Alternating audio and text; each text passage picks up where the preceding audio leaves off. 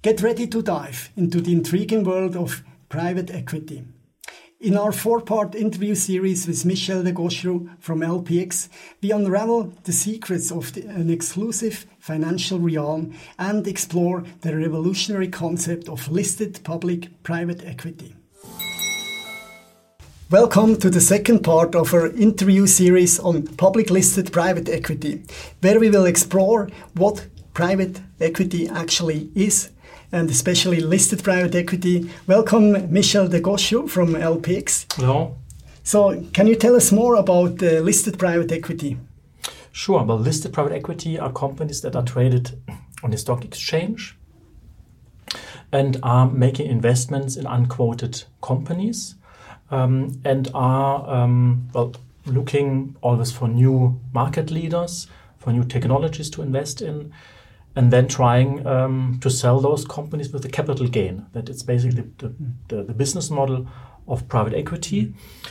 Um, and because the companies are listed on the stock exchange, you have, um, uh, on, on, the one hand side, you have the stock price of that private equity company, which, which is measuring you know, the daily um, demand and supply of, of investors that would like to access to have access to this asset class. Uh, but you also have a so-called net asset value, which is measuring the underlying performance uh, of those investments. And the net asset value of a private equity company reflects the, um, let's say, the track record of the manager because it reflects the valuations of those investments. So we are also able to measure the underlying economic fundamental performance of those private equity companies. Yeah, and uh, how can uh, NAVs actually differ from the price uh, that we see on exchange? Yeah, well, that's uh, usually the uh, yeah the standard that that the price at the stock exchange, the stock price is either above or below the net asset value. Currently, we see that the companies are trading at a very high discount, so the stock price is below uh, the net asset value. Uh, on average, it's around 20 to 25% this year below uh, the net asset value, so which shows that there is uh, uh some value. And um, yeah, um, from my, in my opinion, it could be an interesting entry level to, to start an investment into that asset class because typically over the past 30 years, where we collect and track that type of data and discounts, uh, a discount level of more than 20% was always um, a good sign to uh, start an investment into that asset class in general. All right, and uh, who, who are the investors?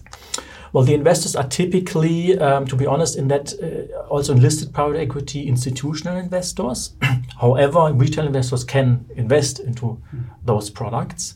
Um, but I would say around 60 to 70% are institutional investors like um, insurance companies, pension funds, large asset managers, um, or financial intermediaries that are investing on behalf of their clients. Um, but as I said, it's also possible for retail investors into to buy uh, those type of companies. Yeah.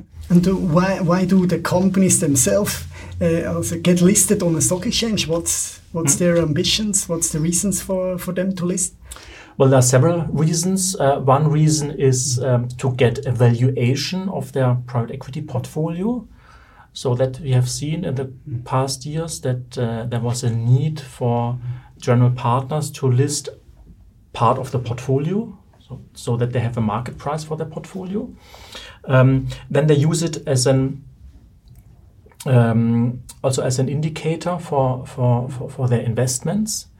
Um, and then, uh, third but not least, um, it's also an, an, uh, an, exit route for the founders of a private equity company, or at least to have an, a liquid um, way to, to, to sell some of their stakes in, into that company. So the, the typical reason why someone is listing its company uh, on, on, on the stock exchange, that's also true for, for private equity. Mm -hmm. and, and where do these uh, public listed uh, investment companies uh, invest in? So, what is a typical investment of such a company? -hmm.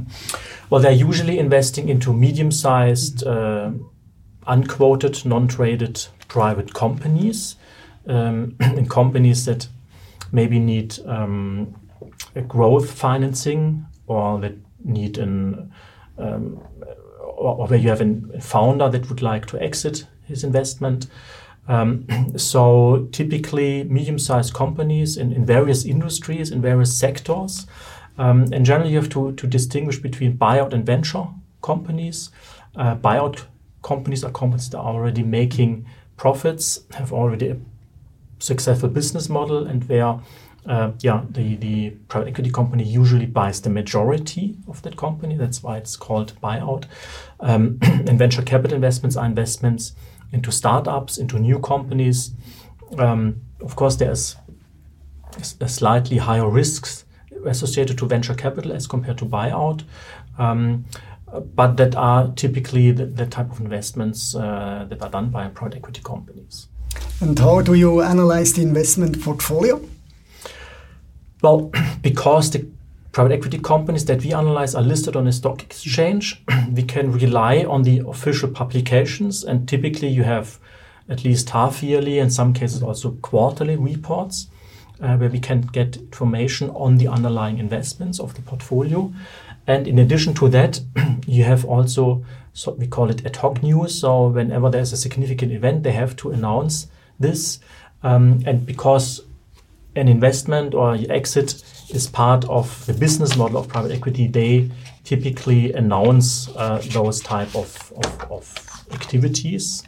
Um, and we track that information. So our main job is really to track um, the publications, be it in report or be it in ad hoc news or a press release, and we then gather that information from those sources and put it in our database, and then we can calculate an NAV, we can calculate the historical track record of those companies, mm-hmm. can calculate the premium or discount. Um, but the main source are publicly uh, listed companies and public data. Mm. All right. Many thanks, uh, Michel, for sharing your insights with our audience. Thank you. Yes, stay tuned for the third part of our interview series when we, we are going to talk about benchmarking.